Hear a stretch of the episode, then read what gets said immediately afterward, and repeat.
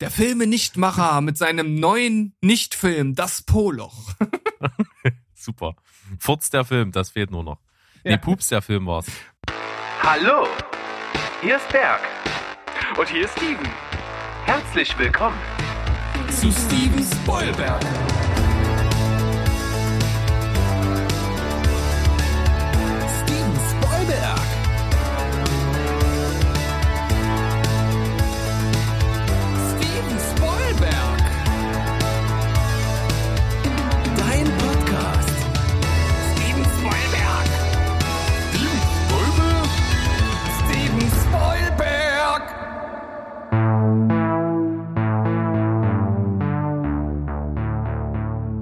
Heidi Ho an alle Leutis da draußen. Wir sind zurück. Steven Spoilberg, euer Lieblingsfilm- und Serienpodcast aus dem schönen Leipzig. Und mit dabei natürlich wieder der Steven. Hallöchen. Yo, yo, yo, das bin ich und du bist der Berg. Hallo, lieber Berg, du bist auch mit am Start. Wie geht's dir heute so? Ich bin nicht ganz so hip drauf wie du, aber sonst geht's mir eigentlich ziemlich gut. Wir sind ja auch äh, ähnlich wie letzte Woche, weil das so gut funktioniert hat, schon ein bisschen eingeredet. Wir haben schon Pläne geschmiedet, die bis in das Jahresende 2021 hineinreichen werden. Ha, Wahnsinn. Soweit schon vorgeplant. Das kann ja nur ein grandioses Jahr werden und vor allem, es ist ja auch nicht wirklich schwierig, ein besseres Jahr draus zu machen als das letzte. Oh, sag das nicht zu laut. Mal gucken, wie es so wird. Wir dürfen gespannt sein. Die Regelungen sind schon wieder frisch raus. Die Leute sind immer verwirrter. Man Ja. weiß nicht, was man, was man nicht darf, was man darf. Aber man kann sich das auch ganz einfach machen. Wir, wir nehmen einfach mal hin, wir dürfen nichts und ihr sagt mir Bescheid, wenn ich wieder darf. Ja, und in der Zwischenzeit bleiben wir einfach zu Hause und gucken die ganze Zeit Filme und Serien. Dann kann man nichts falsch machen. Genau, also ich glaube, es gibt schlimmere Schicksale als das, wenn man sich's leisten kann. Es gibt natürlich sicherlich viele Leute, die einfach auch äh, echt hart zu beißen haben an der Zeit, an Hm. äh, beruflichen Einbußen, was auch immer. Aber das soll ja heute nicht Thema sein. Äh, wir versuchen auf jeden Fall alles Beste draus zu machen. Und wir machen das hier mit unserem kleinen Podcast jede Woche. Wir haben ja schon mal irgendwann gesagt, wir werden wirklich so wenig wie möglich das große C hier mit einbauen, weil wir einfach wollen, dass man wenigstens mal für die Dauer, wenn man uns hört, an irgendwas anderes denkt. Genau, wir lenken euch ein bisschen von den Strapazen des Alltags ab. Ihr könnt ein bisschen abschalten, einfach uns beiden hier lauschen. Wir hoffen, wir können euch wieder etwas unterhalten und auch informieren.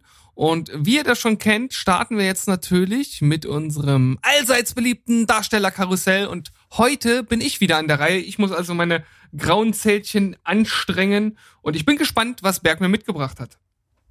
Ja, ich kann nämlich dann gleich jetzt beichten. Ich habe es total vergessen, dass ich dran bin und habe das jetzt hier so zusammengeschludert. Ja. Oh, Habe Junge. mir also sel selber kein, keine Gedanken gemacht äh, da, zu den Ergebnissen. Ich bin einfach gespannt. Da, dadurch steigt aber für dich wieder der Überraschungseffekt, der ja immer zu hohen Punktzahlen führt. Hm, okay. Das, äh, da, das macht es dir wahrscheinlich etwas leichter. Und ich habe mir diesmal gedacht, äh, das wollte ich auch schon, bevor ich dran gedacht habe, dass ich es vergesse. Macht das Sinn? äh, ja, nein. Gut, ist, ist nicht so schlimm. Ihr wisst, glaube ich, was ich meine. Ich hatte mir vorgenommen, mal wieder was zu nehmen, was nicht ganz so aktuell ist, weil die letzten Male hatten wir immer was genommen, was so gerade, wo wir so gerade drin stecken, wo wir gerade so no, gesehen haben oder sowas. Und jetzt habe ich mal wieder was, was länger her ist. Und da ist mir doch eingefallen, wir machen mal heute der Gott des Gemetzels. Hab ich das Und- mit dir nicht schon mal gemacht? Nee, ich glaube nicht. Ich habe nämlich mal alle aufgelistet und da war es nicht dabei. Bist du dir ganz sicher?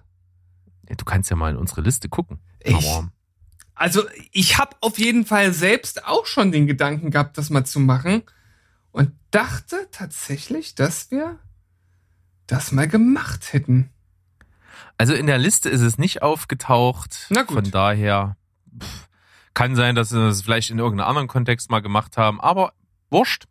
Der Gott des Gemetzels ja ein Kammerspiel basierend auf einem Theaterstück, umgesetzt ja von Roman Polanski mit vier sehr, sehr namhaften Schauspielern in den Rollen der beiden ja, äh, Familien. Und zwar haben wir da äh, John C. Reilly und ähm, wie heißt sie, Kate Winslet in den Rollen, die ich jetzt nicht neu besetzt haben will, aber in den Rollen, die ich neu besetzt haben möchte, natürlich Christoph Waltz als ähm, Walter, nee, nicht Quatsch, nicht Walter, Alan heißt er, Alan Ha Harper. Cunning? nee. Ähm, Cohen. Alan Cohen, glaube ich. Natürlich nicht, es war ja auch ein Scherz. Du Gurke. Bestimmt klar. Nein, aber äh, Christoph Waltz als Alan und als Penelope Longstreet haben wir Jodie Foster. Okay, also ich darf äh, sozusagen äh, Walz ersetzen und Und Jodie Foster. und Jodie Foster. Okay. Wir haben auf jeden Fall Christoph Walz schon mal irgendwann ersetzt. Da bin ich mir jetzt ganz hundertprozentig sicher, dass ja, wir bei Inglourious Bastards zusammen mit Krisha. Ah ja, stimmt. Da war auf jeden Fall Walz.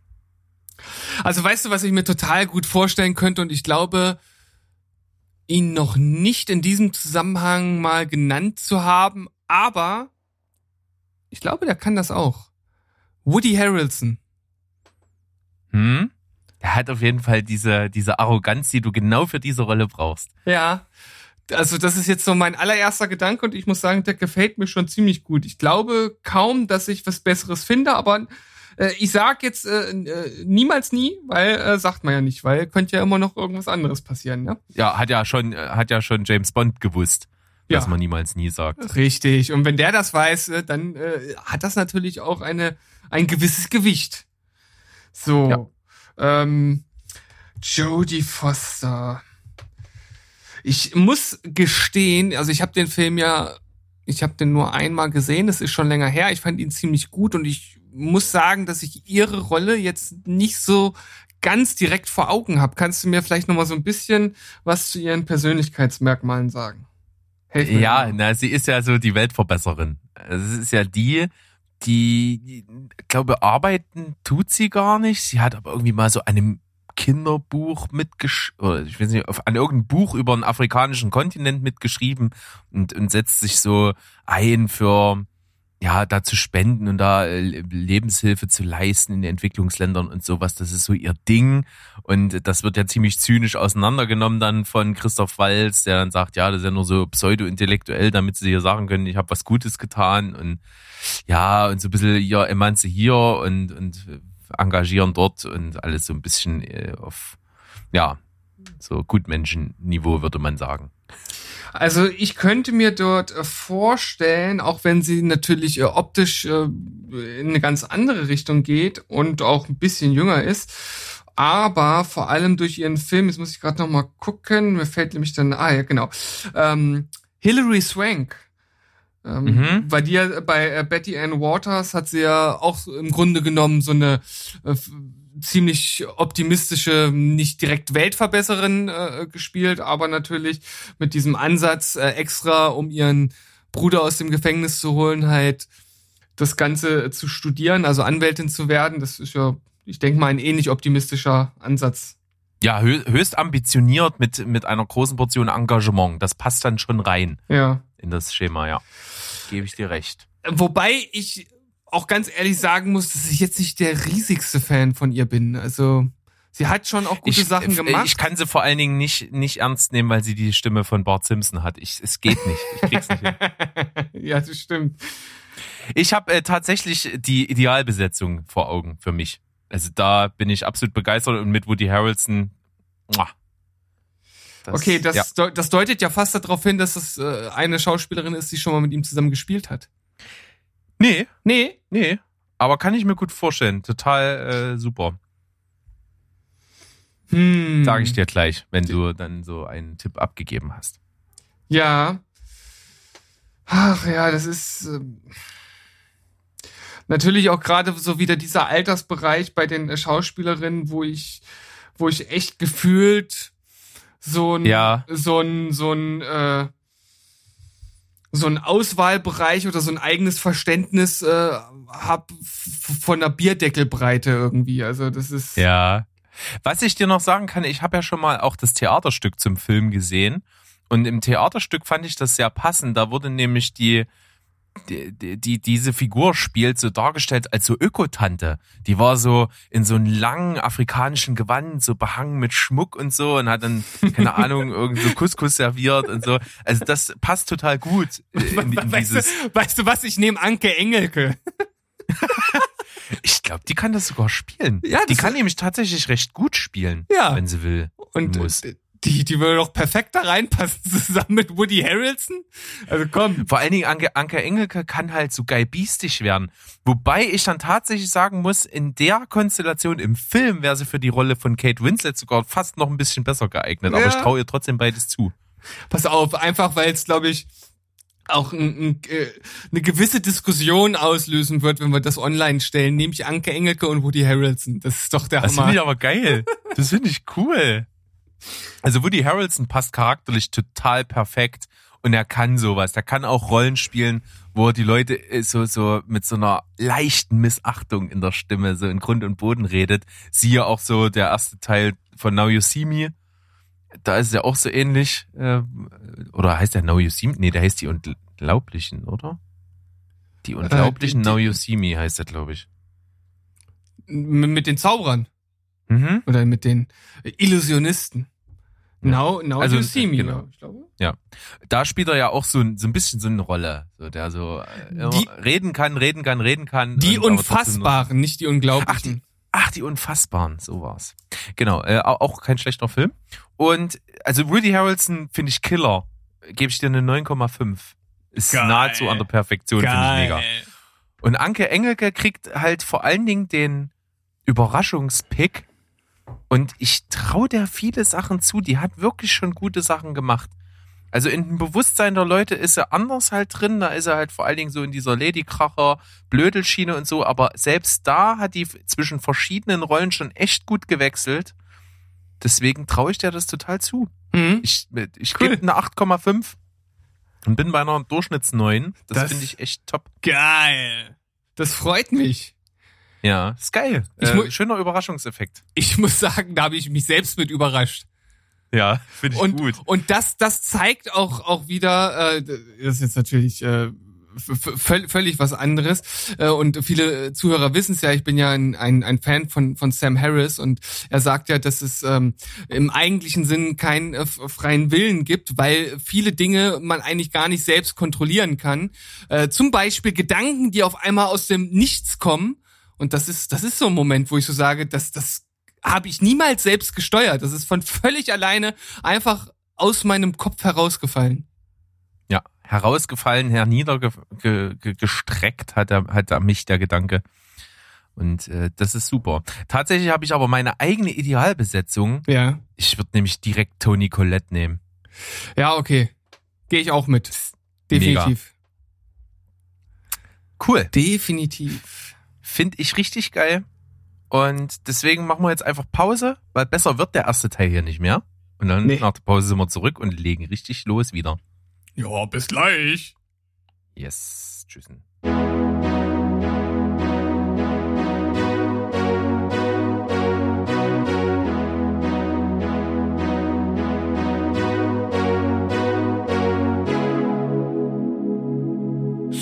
Swoosh, wir sind zurück aus der Pause. Wir sind hoch energetisiert und müssen diese Energie jetzt entladen. Und das machen wir am besten mit der Empfehlung der Woche. Und als erster darf jetzt der Berg ran.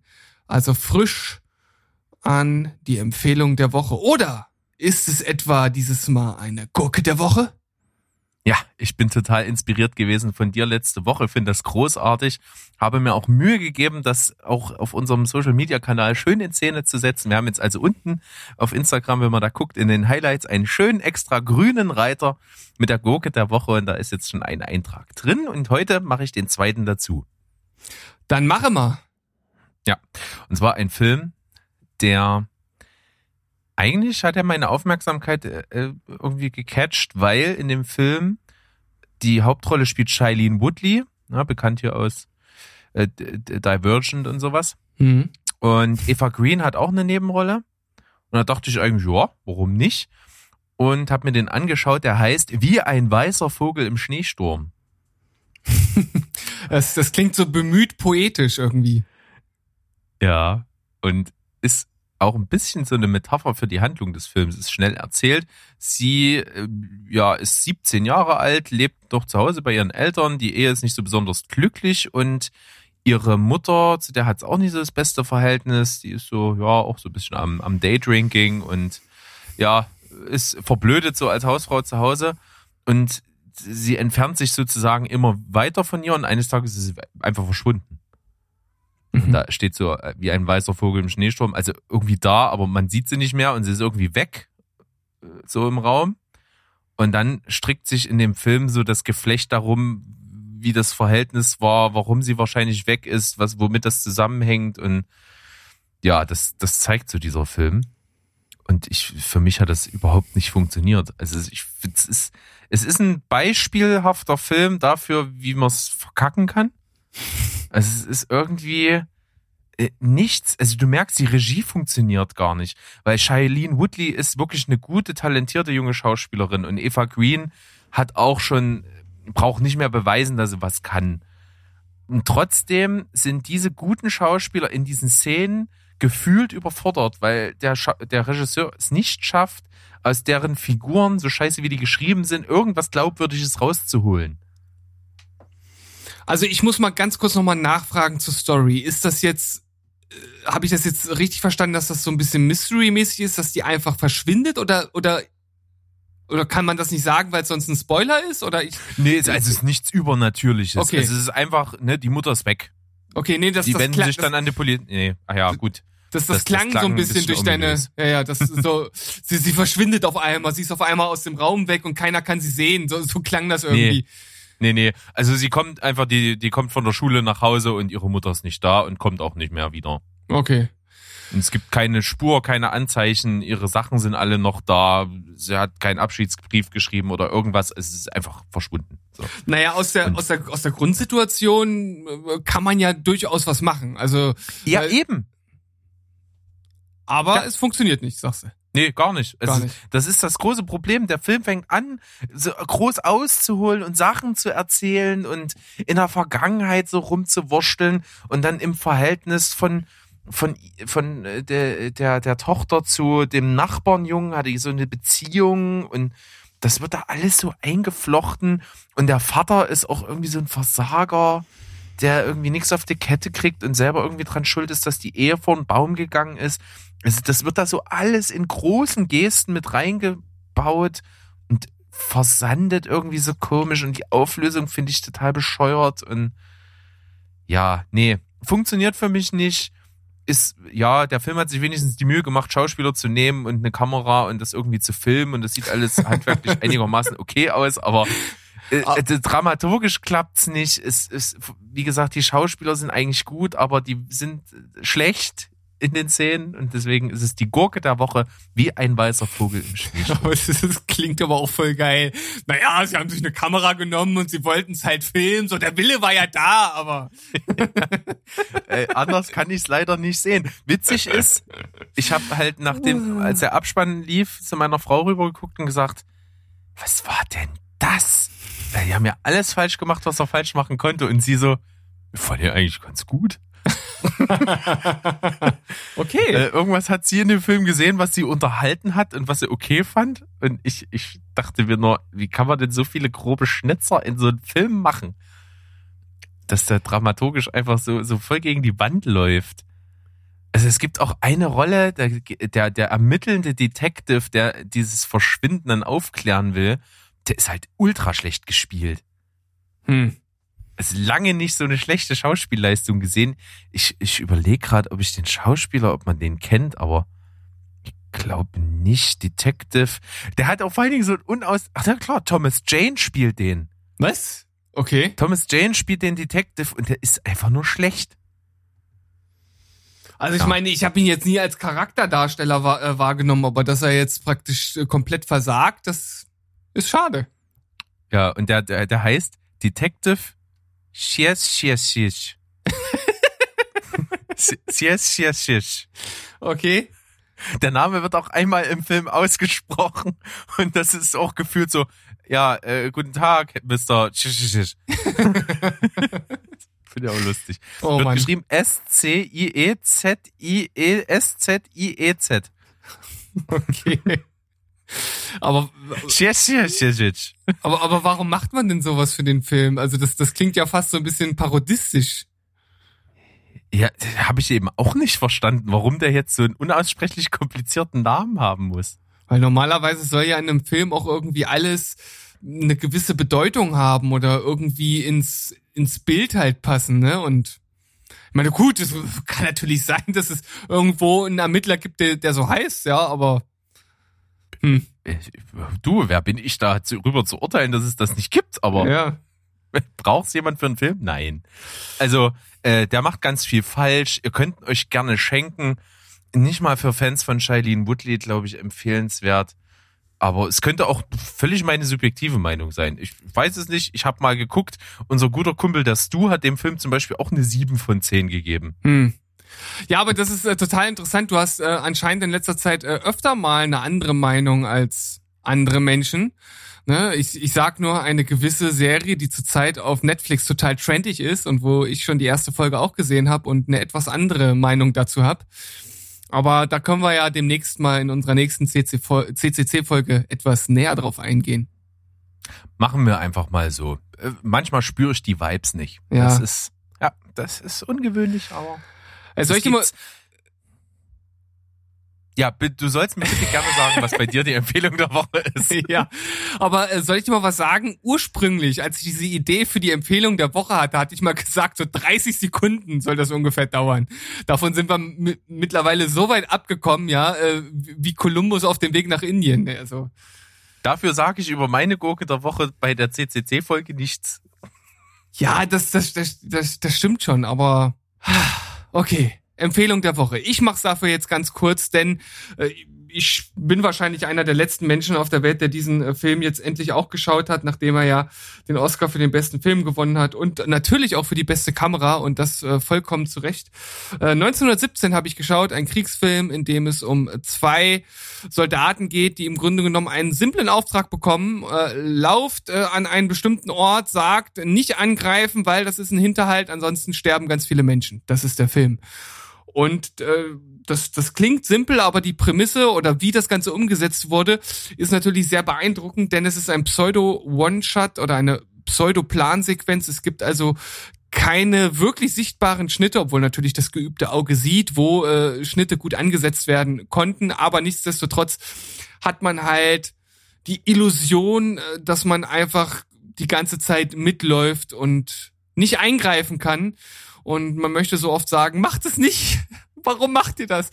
Äh, aber äh, als Zuschauer weiß man natürlich trotzdem ein bisschen mehr als, als die Protagonisten. Und ähnlich wie das äh, unser viel zitierter Wolfgang M. Schmidt auch gesagt hat, das wirkt wie ein riesiges Let's Play. Also man hat tatsächlich die, die Illusion, man ist Zeuge bei einem, ja, bei jemandem, der gerade einen wirklich ziemlich gut gemachten Ego-Shooter spielt. Und das kann man auch schlecht finden, vielleicht. Also es gibt Leute, die fanden das halt nicht so cool, dass man diese, dieses Ego-Shooter-Gefühl hat, aber ich muss sagen, ich fand's ziemlich packend. Es gibt jetzt da, dadurch bedingt auch nicht so diese ganz riesigen Action-Sequenzen, aber die, die da sind, die sind auch mitpackend und ich finde den äußerst gut gemacht und auch zu Recht mit Oscars überhäuft. Ja, gut. Überhäuft, ja, überhäuft nicht, deswegen überhäuft kann ich dich nicht. kurz verbessern. Den besten Film hat er nicht gekriegt. Nee. Er hat besten Ton, beste ja, visuelle Effekte klar, und beste Be Kamera natürlich. Bester, bester Film war ja Parasite. Wie konnte ich das verwechseln? Genau. Äh, witzig auch, Roger Deakins hat ja hier, nachdem er 13 Mal nominiert war für die beste Kamera und äh, keine einzige davon umsetzen konnte, hat er ja dann im Jahr zuvor, 2019 bei der Oscarverleihung ja für Blade Runner 2049 endlich seinen ersten Oscar für die Kamera bekommen und dann im Jahr darauf, jetzt in 2020 für 1917 den zweiten gleich hinterher. Ja, das sind wirklich so Kamerafahrten dabei, wo ich mir sage, Alter, das muss so aufwendig sein, das so zu drehen. Also wenn die da zum Beispiel, das ist ja schon direkt am Anfang, dann nach dem, nach dem, äh, oder ja, was ist das, dieses wie nennt man das denn? Das Niemandsland zwischen den, zwischen den äh, Frontgrenzen, äh, wo der Krieg letzten Endes dann stattfindet, wo dann so eine, so eine Grube kommt, wo dann die Fahrt dann runtergeht. Schlachtfeld? Das ist wahrscheinlich das Einfachste, ja. Äh, das Schlachtfeld, ja. Und äh, wo dann wirklich so in diese Grube runter und die, die gehen so seitlich, also nicht durchs Wasser, aber die Kamera fährt über das Wasser und also es ist schon wirklich manchmal, wo ich so denke, wow, also es echt gut gemacht. Ja, ja ich habe auch mal so eine kleine Featurette gesehen, die ging so ich glaube, fünf, sechs Minuten. Da hat man so ein paar Sachen schon gesehen.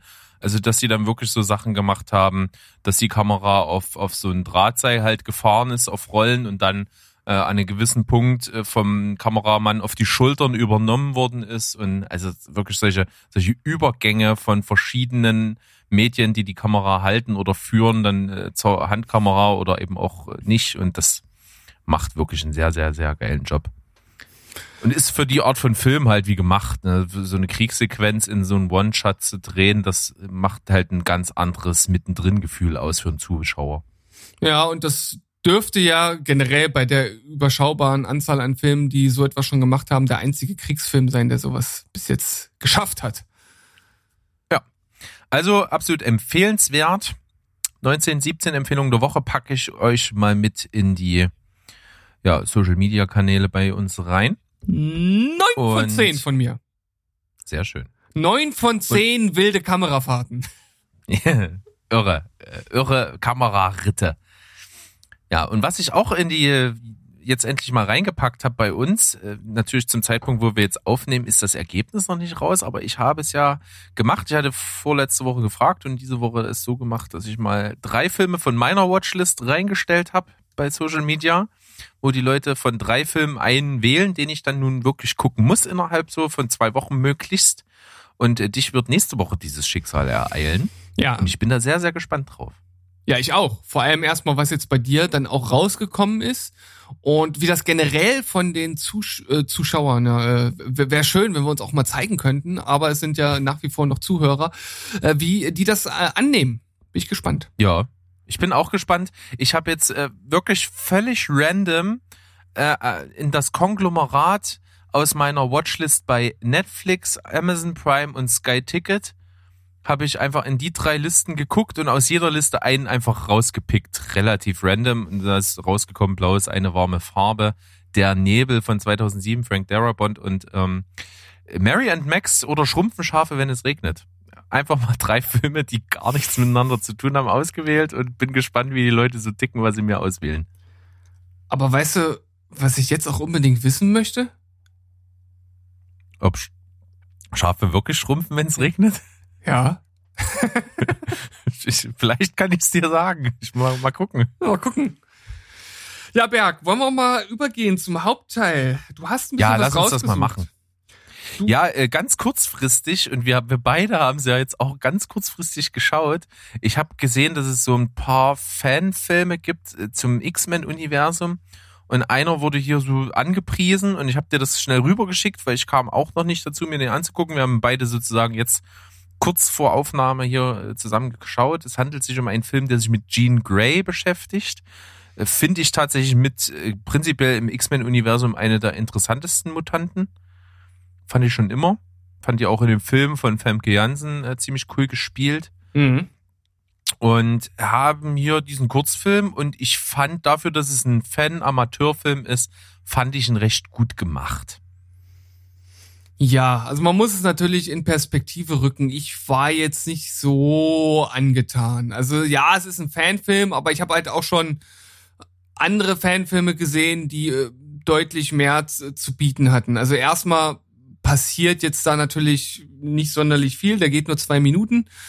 Und äh, ich finde einige schauspielerische Leistungen, wenn man das so nennen möchte, jetzt nicht so packend. Also äh, sie hat ja diese äh, telekinetischen äh, Fähigkeiten und wirkte sozusagen dort äh, andere andere Menschen, die dann irgendwie so in der Luft hängen. Und äh, für mich wirkt das ein bisschen unfreiwillig komisch, aber vielleicht bin ich da auch ein bisschen zu streng. Das hast du mir ja schon so ein bisschen angehängt, aber ihr könnt ja selbst mal reinschauen. Das Ganze nennt sich Grey Café findet man ziemlich äh, einfach auf YouTube. Genau. Ich fand auf jeden Fall vor allen Dingen in diesen zwei Minuten dreißig den Schnitt sehr gelungen. Äh, so, es ist, es ist ja quasi, Jean hat in dem Kurzfilm, ist ja die Hintergrundhandlung so eine Vision von, äh, was sie macht und was sie erlebt. Und dann äh, rüttelt sie das so, so wie auf. Sie wacht ja wieder aus so einer Art Trance auf und dann ist, ist sie kurz davor, dass das, was sie gerade als Vision hatte, passiert. Und wie diese Vision und wie diese Bilder in ihren Kopf äh, schießen, dargestellt ist mit den Schnitten und so, das finde ich eigentlich hier schon sehr gekonnt gemacht. Ja, da würde ich jetzt auch nicht widersprechen. Also ich hatte ja, ich hatte ja andere Kritikpunkte. Also von daher widerspricht sich das nicht. Jawohl. Steven, weißt du, wer wieder auf dem Markt ist? Äh, deine Mutter. Nein. Schade. Anna- Verdammt, ich habe hab mich schon gefreut. Ja, ich habe mich schon gefreut. Ja, Aber aber, ist auch ein Grund zur Freude. Anna de Armas ist wieder äh, getrennt jetzt von Ben Affleck und Ja. das, das, also es ist noch nicht viel raus und es ist auch noch nicht offiziell bestätigt. Vielleicht, wenn die Folge jetzt rauskommt, dann schon. Aber es wurde irgendwie theatralisch vorm Haus von Ben Affleck ein Pappaufsteller. Er hat irgendwie von Anna de Armas einen Pappaufsteller. Ich will einfach keine Fragen stellen, warum er das hat. Aber diesen Pappaufsteller, der lag halt im Müll und da haben Müllleute ihn theatralisch so in diese Tonne da reingestopft und das scheint wohl so zu sein, dass sie getrennt sind und sie hat auch prompt, was machen Frauen? Äh, Preisfrage, Steven, was machen Frauen, wenn sie sich trennen? äh, Posten's auf Instagram? Nein. Äh, muss ich da jetzt eine richtige Antwort drauf äh, geben? Man Verdammt. könnte es wissen, zum nicht. Friseur gehen. Oh, Junge, War Alter. beim Friseur, hat eine neue Frisur. Also äh, viel chauvinistischer könnten wir heute jetzt eigentlich nicht mehr werden, oder? Wie, wieso? Das ist ja so ein kolportiertes Ding und äh, ich finde das ja, ist ja auch nicht so weit hergeholt und ich finde das tatsächlich ja psychologisch gar nicht so schlecht. Also wenn, wenn man als, als Frau und als Mann ja genauso von, an, unter einer Trennung leidet und sich denkt, okay, irgendwie muss ich hier wieder einen Fuß fassen, dann ist doch so ein Neuanfang äh, geil und bringt ja psychologisch was und das unterstützt eigentlich gut das eigene Äußere, was man ja täglich irgendwie im Spiegel sehen kann. Und wenn man da selber so eine andere Frisur, ein neuer Typ irgendwie so ist, dann, fällt es einem vielleicht leichter, einen neuen Lebensabschnitt anzufangen. Ja, ich darf vorstellen, Alltagspsychologie mit Dr. Berg. Ja, das ist so richtig, wie sagt man? Äh, Küch, Kü- Küchen, Küchenpsycho- Küch- Ja, Küchenpsychologie. Psychologie. Genau. Ja, schwieriges Wort. ja, aber würde ich mal sagen. Aber was tatsächlich viel ernster ist, ich, das könnte natürlich bedeuten, dass Ben Affleck jetzt richtig abstürzt. Mm, Ist der so labil gebaut oder wie Sehr, sehr labil, ja. Er Ja. hatte ja massives Alkoholproblem äh, und Depressionen davor. Mm. Äh, immer wieder, über viele Jahre, mal, mal mehr, mal weniger, was jetzt viel besser geworden ist seit ihr, aber das ist, glaube ich, könnte das der Startschuss für eine richtig böse, dunkle Phase in seinem Leben sein. Uiuiui. Also nicht nur, dass wir jetzt hier äh, Küchenpsychologie mit Dr. Berg als Kategorie haben, sondern auch noch äh, Kaffeeklatsch mit Steven und Berg hier in der Boulevardspalte. Ja, ich, ich, ich giere tatsächlich nach solchen Szenen, äh, äh, solchen Infos, weil, weil du dich immer, weil du da ganz weit weg von bist und das immer so cool findest, wenn ich dir sowas erzähle. ja, das stimmt. Also habe ich jetzt überhaupt nicht mit gerechnet. Ich habe es auch gar nicht mitbekommen und von daher, so wie das oft bei uns ist, äh, ergänzen wir uns. Wir sind praktisch, äh, ich bin das Ying und du bist das Yang. Sehr schön. Yin und Yang. Äh, das ist, kann, kann sich jeder was drunter vorstellen. Von daher finde ich das gut. Was man sich auch vorstellen kann, ja, Gott auf Überleitung, es kommt ein neuer Film und zwar mit einem, mit einem Zeitschleifenplot. Wie äh, aller täglich grüßt das Murmeltier und ähnliche Filme, die das auch machen. Ja, ich habe gesehen, dass du den Trailer reingepackt hast. Ich habe es tatsächlich nicht geschafft, ihn vorher zu schauen. Erzähl mir mal ein bisschen was. Äh, das ist ein Film, der nennt sich Boss Level, ist mit Frank Grillo. Den kennt man, äh, wie, oh, wo, wo kennt man den noch her? Ich habe es vorhin noch gewusst. Er hat bei ich's Captain, nachgelesen? Captain America 2 hat er mit zwei? Was Captain America 2 hat er mitgespielt? Ja, und er hat auch bei The Grey mitgespielt zum Beispiel. Also ist so ein Typ, den kennt man optisch. Der ist auch immer, der spielt auch gerne mal so Söldner, die irgendwo im, Ja, ja. in Afghanistan oder Iran irgendwie in so einer Elitetruppe mitlaufen.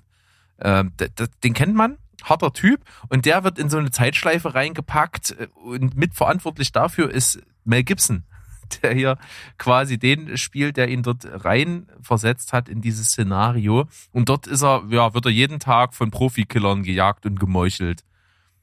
Was das für einen Sinn hat, keine Ahnung. Soll mega stylisch sein, soll richtig coole Action-Szenen haben, nicht wenig brutal sein und hat auch andere Leute mit an Bord, unter anderem auch Ken Jeong. Von daher glaube ich, wird das einfach ein super, super spaßiger Film, der sich dieser äh, täglich grüßt das Murmeltier Dynamik bedient.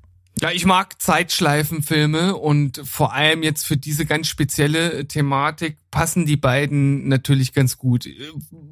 Ich finde, Mel Gibson hat sich so ein bisschen abgenutzt über die Jahre und durch seine ähm, ja, Skandelchen, obwohl eigentlich, eigentlich sind es ja handfeste Skandale, oder? Kann man das so sagen? Ja. Eigentlich schon. Ja, Ähm, äh, hat die, die sind nicht ganz ohne, ja. Die mit, sind nicht ganz ohne. Und mit, mit, mit äh, wirklich, äh, ich glaube schon fast Stalking. Also das waren schon nicht so schöne Sachen. Ja, und, und ja auch Antisemitismus oder zumindest äh, Aussprüche, die in diese Richtung gehen.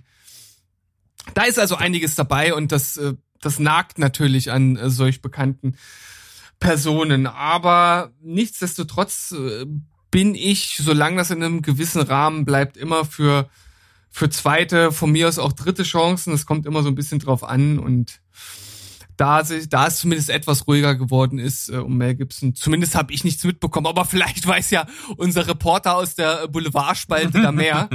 ähm, Ich habe auch nichts mitbekommen. Also ich glaube, er hat jetzt äh, keinen Skandal mehr produziert. Und er wurde ja auch damals dann so ein bisschen auch rehabilitiert von einer Person, die wir heute schon im Podcast hatten. Wir schlagen die Brücke zurück zu Jodie Foster, die ja, Ja. äh, eine der besten Freundinnen von äh, Mel Gibson tatsächlich sind. Und sie hat ja, als er wirklich am Boden war, ihn so ein bisschen mit der Rolle in ihrer Regiearbeit der Biber ein mhm. bisschen wieder Sympathie zurückgeholt. Da ist, ja, stellt sich dann die Frage, okay, sind gute Freunde, ist das vielleicht einfach äh, ein Freundschaftsdienst, ne? Könnte natürlich auch sein. Aber äh, Natürlich, aber äh, sei es drum. Wenn, wenn das so ist, dann ist doch trotzdem gut. Freunden hilft man ja. Wenn du jetzt hier irgendwie so einen richtigen MeToo-Skandal raushaust oder so, dann äh, helfe ich dir doch auch. Ja, wenn du wüsstest, dass ich ein äh, richtig äh, abgefuckter Scheißkerl bin, dann äh, oder das dadurch dann wüsstest, dann würdest du dir doch auch überlegen, ob du da äh, nicht vielleicht doch die Brücken abreißt, oder? Boah, da müsstest du aber ganz schön äh, unterirdisch sein. Ja, das ist jetzt ein schwieriges Thema. Ich glaube, das müssen wir auf eine Quatschberg-Folge vertagen. Ja, glaube ich auch. Aber ist halt auch sehr, sehr fiktiv.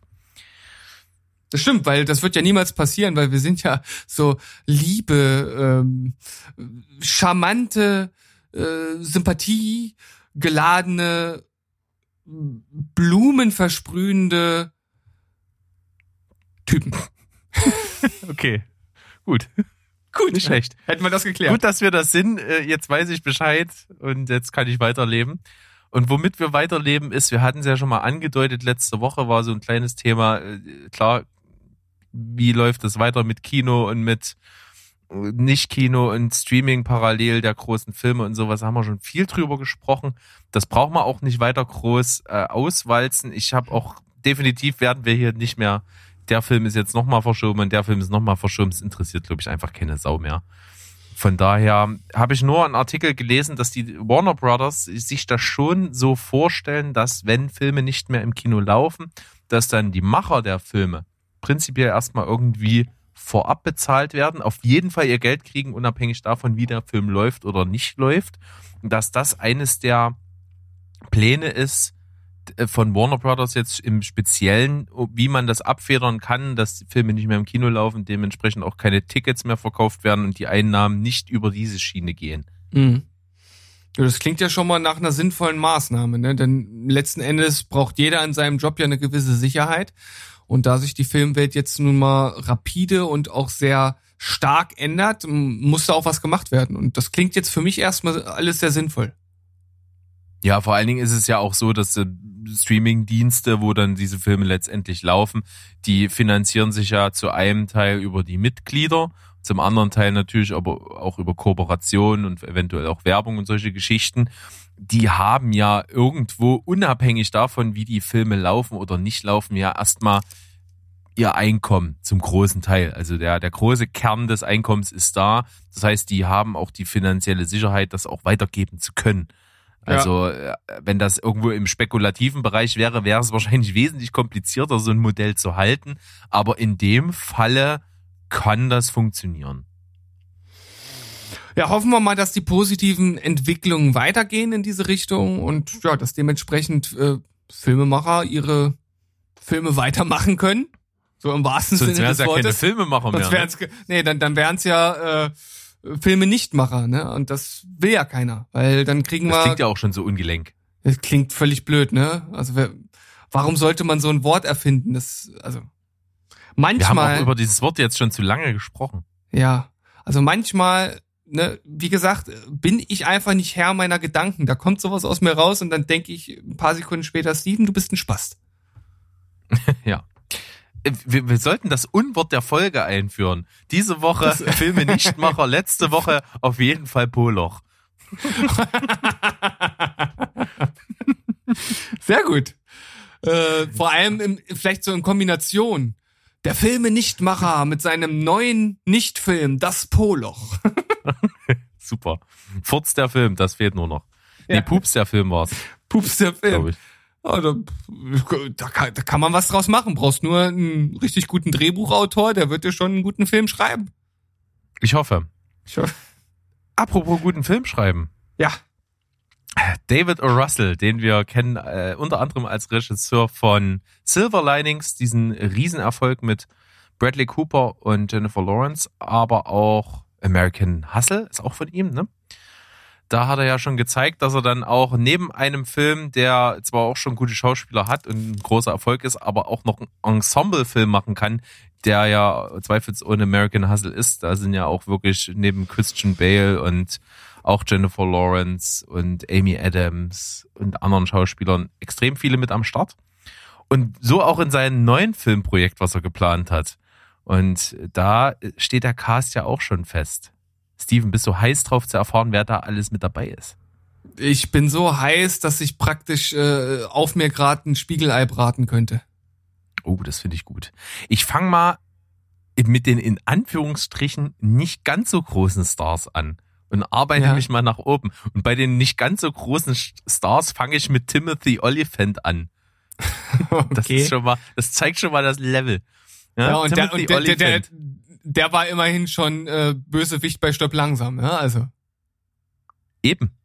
Und das will was heißen. Also, der ist mit dabei. Zoe Saldana ist mit dabei. Mhm. Chris Rock ist mit dabei. Ui. Andrea Riceborough ist mit dabei. Wow. Rami Malek. Jetzt wird's schon größer.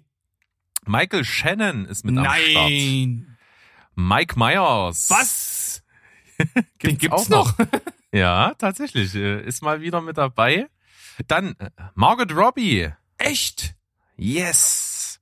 Dann Robert De Niro. Oh. John David Washington.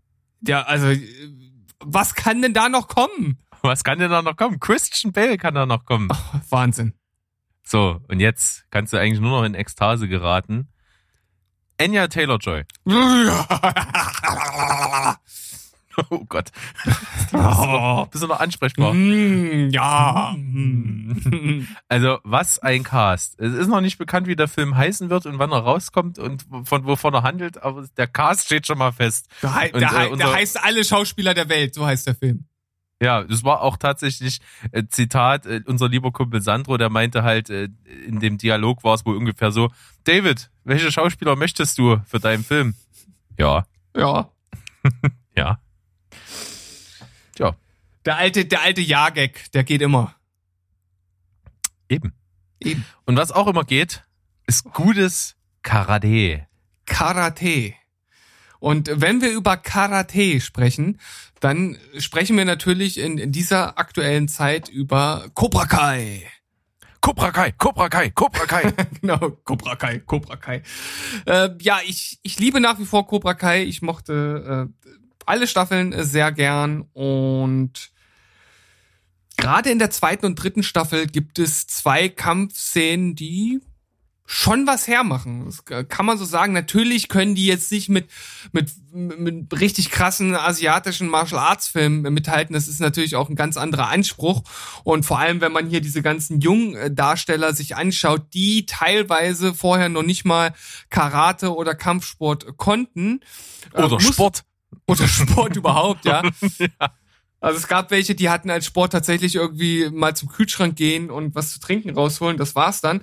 Und äh, dafür muss man dann tatsächlich auch den Hut ziehen und sagen, da sind schon krasse Szenen dann bei rumgekommen. Und dazu gibt's auch ein Video und einen Artikel, äh, den wir hier rausgesucht haben. Da geht's vor allen Dingen darum, wie denn das zustande kommt, diese Illusion, dass diese Kampfszenen so gut rüberkommen. Und Mhm. das Ganze ist hier so als Vier-Punkte-Plan aufgeführt. Äh, Das fand ich ganz cool.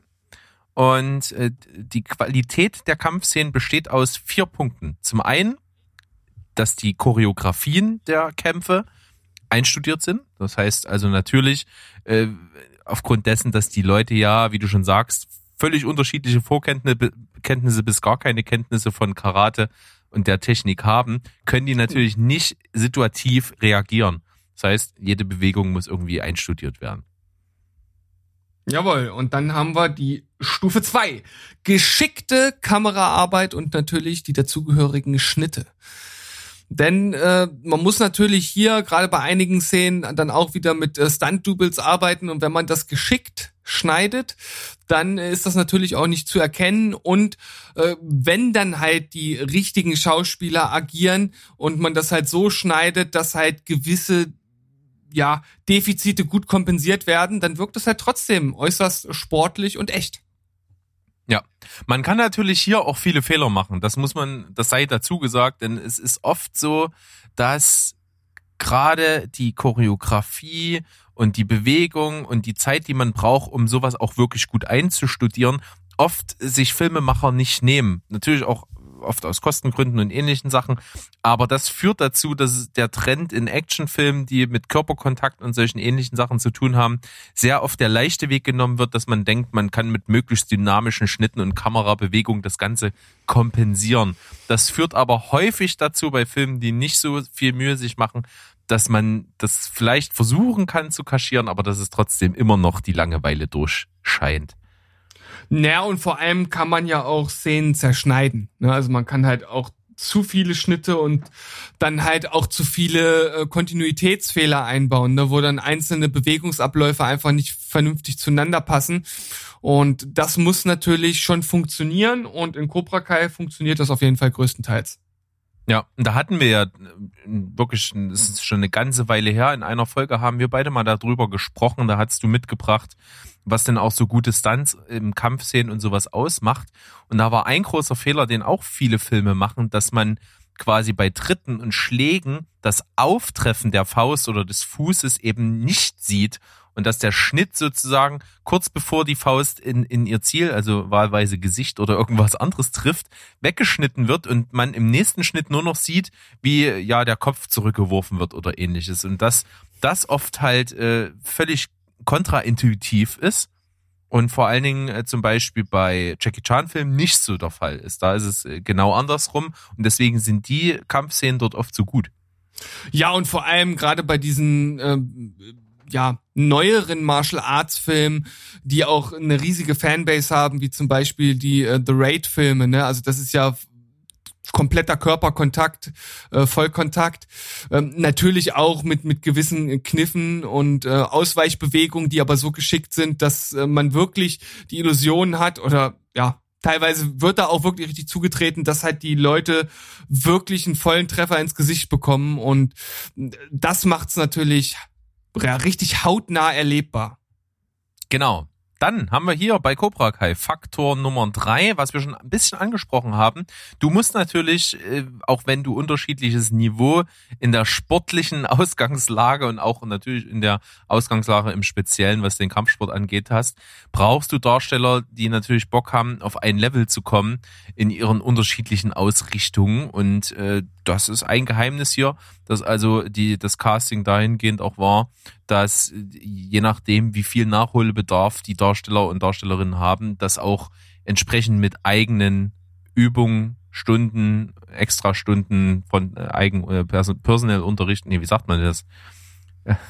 Ja, ne, Ja. ne, Individuellen Trainingsplan sozusagen ausgleichen. Personal Training. Yes. Und du hast ja bei solch großen Produktionen in der Regel dann auch, ja, eigentlich die Weltbesten an der Hand. Also da werden ja dann Leute rangeholt, die wirklich ihr, ihr Handwerk verstehen und dementsprechend die Leute in kürzester Zeit auch richtig schön auf Vordermann bringen. So sieht's aus. Vierter Punkt, kreative und präzise Standarbeit. Ja, das ist dann so ein im Grunde genommen so ein bisschen die, die Essenz aus den ersten drei Schritten, wenn man so will. Ne? Also man muss natürlich äh, gucken, dass neben den ganzen Schnitten, die gemacht äh, werden, da halt auch einfach Sachen dabei sind, die einen irgendwie catchen, die, die man so vielleicht ja nicht überall sieht, die einen irgendwie mitnehmen und auch das ist in diesen beiden Endszenen auf jeden Fall mit der Fall.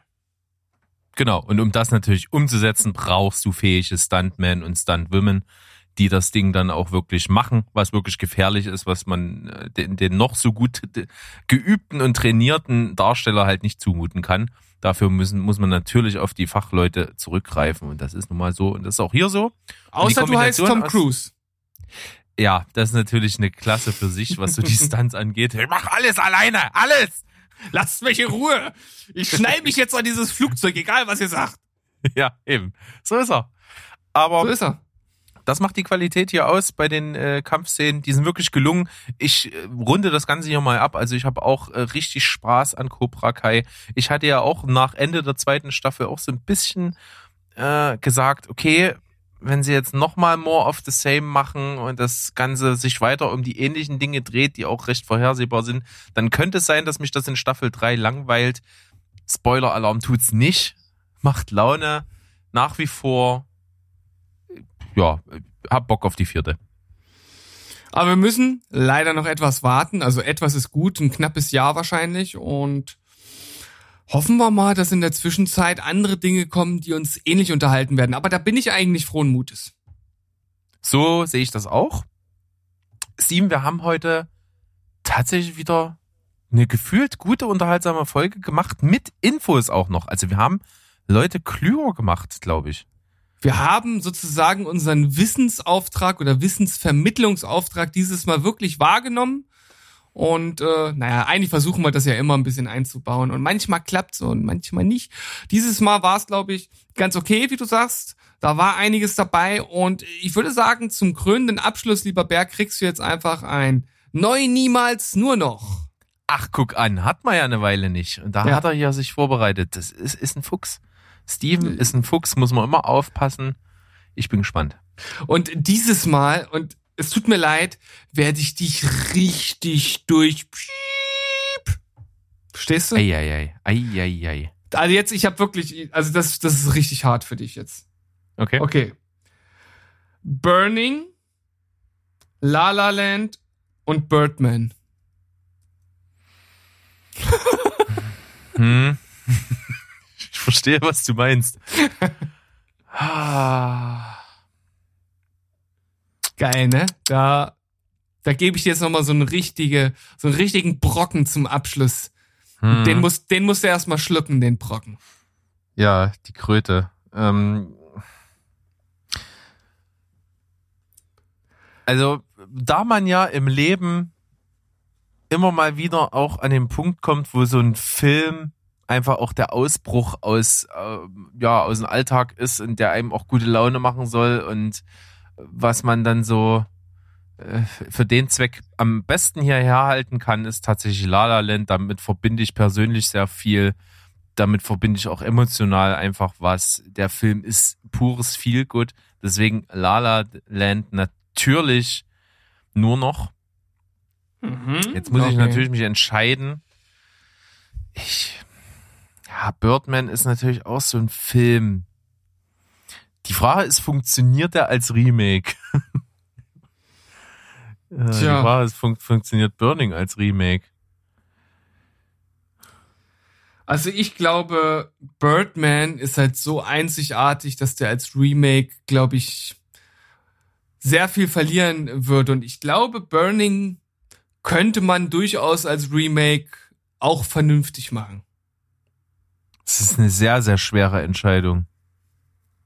Du hast mich jetzt so natürlich mit deiner Begründung, die ja eine gewisse Logik hat, zweifelsohne, äh, schon ein bisschen beeinflusst. Ah, hätte ich nie machen sollen, ne? Ah, verdammt. Ah, das ist aber so schwierig. Eigentlich will ich auf Birdman nicht verzichten und Burning ist halt schon so ein, so ein anstrengendes Ding, aber geil. Aber weißt Weil du, es sind halt drei Filme, denen ich 10 von 10 gegeben habe. Ja, das, deswegen habe ich ja gesagt, ich äh, nehme dich heute mal richtig durch. Aber äh, du, du kannst ja auch so ein so ein ähm, so ein Gedankentrick vornehmen. Und zwar der Film, der niemals gemacht werden sollte, der ist wirklich so, als wenn du ihn noch nie gesehen hättest, als wenn der, als wenn der äh, praktisch äh, du du weißt. Also ich auch- wüsste nicht, was ich vermisse. Sozusagen. ja, genau darauf will ich hinaus. Ja. Komm, entscheid dich, Junge. Dann, dann mache ich, nehme ich das Remake von Burning, weil ich möchte Birdman nicht in schlecht sehen. D- Nee, dann will ich ihn lieber nie in meinem Leben gesehen haben. Mach ich so. Okay. Sehr gut. Du hast deinen Kopf aus der äh, Schlinge gezogen. Du hast ja auch nochmal deine eigenen Gedanken gemacht. Das nächste Mal halt dir einfach direkt komplett die Klappe und lass dich ganz allein überlegen. Aber ich finde, das ist nochmal ein sehr interessanter Abschluss gewesen. Und wenn die Zuhörer da draußen anderer Meinung sind, wenn ihr vielleicht die drei Filme selbst schon gesehen habt, dann lasst doch mal euren Kommentar äh, ja, auf einen unserer 5000 Social Media Plattformen, die Berg jetzt nochmal ganz kurz äh, nennt, da. Ja, äh, gut erreichbar sind wir natürlich auf Instagram und auch auf Facebook, auf Twitter nicht. Und Nee, weil Twitter ist kacke, ne? ja, wir sind dort vertreten, aber ich, ich, ich wäre damit nicht warm. Und wir haben auch eine E-Mail-Adresse, die heißt podcast.stevensbollberg.de. Oh, ich habe schon Luft geholt. Ich dachte, du fragst mich jetzt, aber naja. Ja, ich, ich wollte mich selber herausfordern, denn so. das kam jetzt so spontan, dass ich selber kurz Angst hatte, dass ich es nicht mehr weiß. Aber das ist interessant, ne, wie man. Also wir haben ja angefangen damals mit dem Podcast und haben uns so ein bisschen durch die ersten Folgen gestammelt und auch viele Ams und äh und äs gehabt. Und jetzt fängt man so Sätze an und weiß selbst noch nicht, wie man sie sinnvoll äh, zu Ende bringt und trotzdem funktioniert das mittlerweile ganz gut. Also der Mensch ist ein Faszinosium.